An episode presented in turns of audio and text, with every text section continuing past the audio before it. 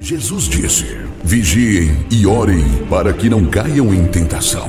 Começa agora o momento de oração do projeto Oração é a Resposta, uma realização do Departamento Nacional de Oração da Igreja Pentecostal Unida do Brasil.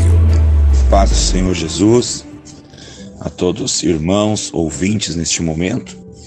Eu sou o pastor Ivan Congrego na Igreja Pentecostal Unida do Brasil, na cidade de Novo Hamburgo, no distrito do Rio Grande do Sul.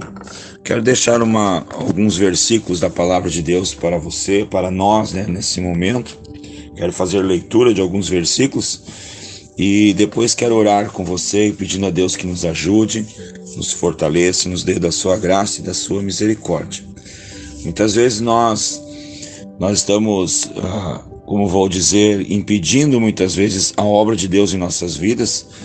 Mas a Bíblia diz aqui em Jó, capítulo 42, diz assim: Então respondeu Jó ao Senhor: Eu sei que tudo podes, e nenhum dos teus planos pode ser impedidos. Que mostra para nós que Deus ele tem um plano, um projeto para todo ser humano mas aqui diz que nenhum dos seus planos pode ser impedido. Nós vimos em toda a história de Jó qual era o plano que Deus tinha para a vida dele e do seu adversário, para mostrar ao adversário que Jó realmente era um homem íntegro e temente a Deus, algo que o inimigo colocou à prova, né? A vida de Jó, mas Deus, conhecendo a vida, o coração de Jó, deixou o inimigo fazer aquilo que estava intentando fazer contra a sua vida porque Deus conhecia a vida de Jó. Mesmo em suas murmurações, reclamações, aqui o Jó ele reconhece que Deus ele pode tudo e nenhum dos planos do Senhor pode ser impedido. E o que eu aprendo com isso, com essa simples mensagem, essa simples palavra, é que Deus ele tem um plano traçado para a vida de cada um de nós. E esses planos não podem ser impedidos, mas muitas vezes nós atrasamos o plano de Deus em nossa vida.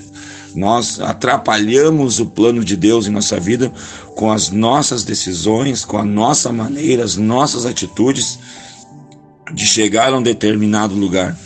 É mesmo que se eu tivesse indo ao centro da cidade que eu moro, eu conheço o trajeto, eu traço na minha mente um trajeto, um caminho para chegar até lá, mas no meio deste caminho acontece um acidente ou um problema, ou eu decido, não, vou por outra rua. E naquela rua que eu entrei para cortar, quem sabe, o caminho, pensando que ia chegar mais rápido, tem um acidente, ou tem uma, uma reforma, ou uma obstrução no caminho, naquela estrada tem uma máquina trabalhando da, da, da, Secretaria de Obras, vamos dizer assim, está trabalhando, eu tenho que fazer outro desvio ou ficar parado ali esperando. Eu teria um tempo determinado para chegar naquele local que eu tinha que chegar, mas por causa do meu desvio de caminho, porque eu cortei e volto por outro caminho e cheguei num caminho que não tinha como passar, aquele plano meu vai ser atrasado, não vou chegar a tempo naquele lugar.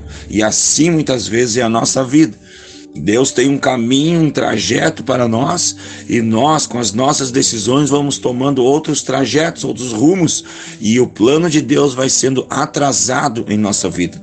Não que ele não vai ser concluído, como para mim chegar naquele centro ou naquele local que eu tinha determinado, eu vou ter que fazer voltas, retorno ou esperar um tempo até liberar aquela estrada para eu poder passar, para seguir o caminho e chegar lá naquele local que eu tinha marcado que chegaria. E assim, exatamente é a nossa vida. Nós atrasamos muitas vezes o plano de Deus que Deus tem traçado para cada um de nós.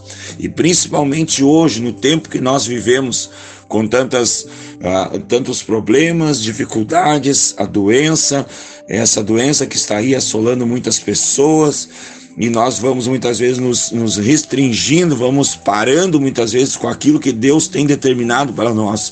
Muitas vezes com medo, com receio, com falta de fé, com falta de, de confiar mais e mais no Senhor, nós começamos a retardar aquela obra, aquele plano que Deus tem. Mas isso não quer dizer que o plano não vai ser concluído em nossa vida. Deus tem um plano porque Deus ele é poderosíssimo para executar a sua obra e o seu plano em nossa vida. Salmos capítulo 115 e o versículo 3 diz assim: O versículo 1 poderíamos ler, diz assim: Não a nós, Senhor, não a nós, mas ao teu nome damos glória, por causa do teu amor e da tua fidelidade, porque dizem as nações: Onde está o seu Deus? E o salmista aqui responde: O nosso Deus está nos céus e ele faz tudo o que lhe agrada. Salmos capítulo 135 e o versículo 5 e 6 diz assim: Eu sei que o Senhor é grande e que o nosso Deus está acima de todos os deuses, e tudo o que o Senhor desejou, ele o fez nos céus e na terra, nos mares e em todas as profundezas. Deus ele operou em todos os lugares, ele fez tudo que estava ao seu intento, ao seu desejo de fazer, ele o fez e não vai ser diferente em nossas vidas. Não vai ser diferente na minha vida e na sua vida. Quando nós confiamos e deixamos Deus agir livremente em nossas vidas. Salmo uh, Isaías capítulo 43 e o versículo 13, um versículo bem conhecido que nós já lemos muitas vezes, mas de uma grande verdade para nós, que diz assim: Versículo 11: Eu sou o Senhor e fora de mim não há Salvador.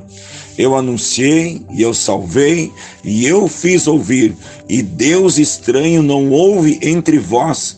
Vós sois as minhas testemunhas, diz o Senhor, de que eu sou Deus. E o versículo 13: Ainda antes que houvesse dia, eu sou. Ninguém há que possa fazer escapar das minhas mãos. Operando eu, quem impedirá? As nossas decisões muitas vezes tentam impedir ou ações do inimigo, ou ações do mundo, coisas que vêm contra nós. Mas Deus ele tem um plano, um trajeto traçado para a vida do homem. E aquele que se achega, aquele que entrega a sua vida, esse plano vai ser completado em cada um de nós. Nós precisamos crer e deixar a palavra de Deus e o próprio Deus agir livremente em nossas vidas. E aquilo que ele tem, as suas promessas as promessas que ele tem na sua palavra para cada um de nós, elas vão ser cumpridas na nossa vida, na nossa família e na nossa na igreja onde nós congregamos. Amém?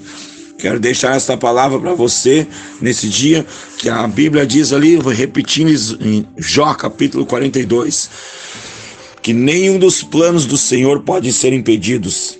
E Isaías 43 e 13: Operando eu, diz o Senhor, quem impedirá?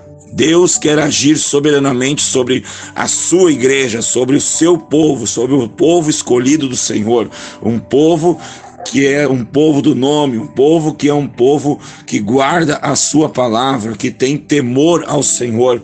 Deus quer agir sobre nós, em nossa vida e através da nossa vida, com a nossa atitude, o nosso testemunho de pessoas que confiam em um Deus que está acima de todas as coisas. Amém?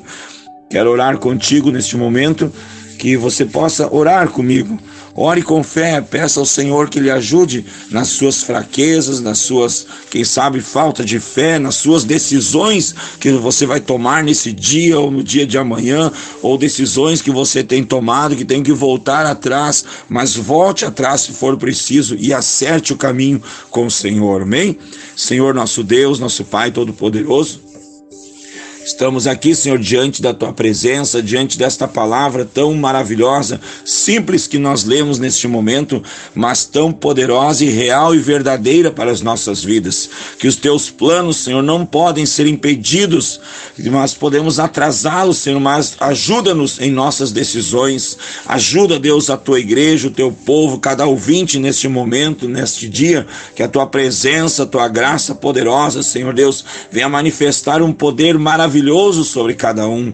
Ó Deus, em nome de Jesus, o Senhor que conhece cada coração, conhece cada vida, conhece cada homem, mulher, criança, jovem, cada família, cada igreja, cada congregação, cada pessoa, Senhor, que vai ouvir esta mensagem, esta oração, que a tua palavra, Deus, haja soberanamente, poderosamente, verdadeiramente em cada coração, em cada vida. Ó Deus, em nome de Jesus, nós oramos, Deus, pelas autoridades, pelo presidente presidente, pelos prefeitos, governadores, pela liderança, Deus, da nossa igreja, pelos pastores, líderes, pelos homens e mulheres que pregam a tua palavra. Deus, em nome de Jesus, nós oramos neste momento pelos pais de famílias que estão desempregados, Senhor, homens e mulheres, quem sabe enfermos, doentes, mas sabemos que tu és um Deus poderoso que diz para nós que agindo, operando, Senhor Deus, quem impedirá, Senhor, que não seja a nossa incredulidade, a nossa falta de fé, as nossas decisões erradas,